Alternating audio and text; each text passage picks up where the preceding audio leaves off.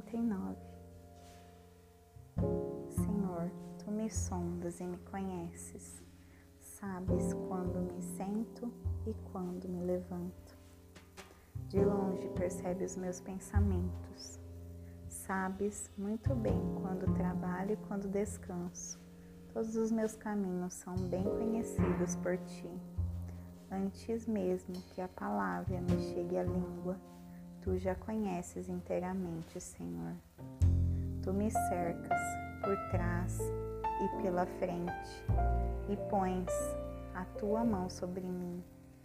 Tal conhecimento é maravilhoso demais e está além do meu alcance. É tão elevado que não posso atingir. Para onde eu poderia escapar do teu espírito? Para onde poderia fugir da tua presença? Se eu subir aos céus, lá estás. Se eu fizer a minha cama na sepultura, também lá estás. Se eu subir com as asas da alvorada e morar na extremidade do mar, mesmo ali a tua mão direita me guiará e me sustentará. Mesmo que eu diga que as trevas me encobrirão, e que a luz se tornará noite ao meu redor. Verei que nem as trevas são escuras para ti. A noite brilhará como o dia, pois para ti as trevas são luz. Tu criaste o íntimo do meu ser e me teceste no ventre da minha mãe. Eu te louvo porque me fizeste de modo especial e admirável tuas obras são maravilhosas. Digo isso com convicção. Meus ossos não estavam escondidos de ti, quando em secreto fui tornado, fui formado e ente, entretecido, como nas profundezas da terra.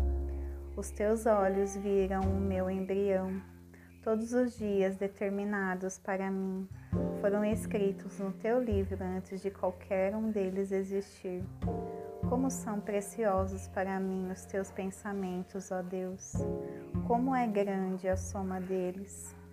Se eu contasse, seriam mais do que os grãos de areia. Se determinasse, se terminasse de contá-los, eu ainda estaria contigo. Quem dera matasses os ímpios, ó Deus, afaste-se de mim os assassinos, porque falam de ti com maldade, em vão rebelam-se contra ti. Acaso não odeie, acaso não odeio os que te odeiam, Senhor? Acaso não odeio os que te odeiam, Senhor? E não detesto os que se revoltam contra ti? Tenho por eles ódio implacável. Considero os inimigos meus.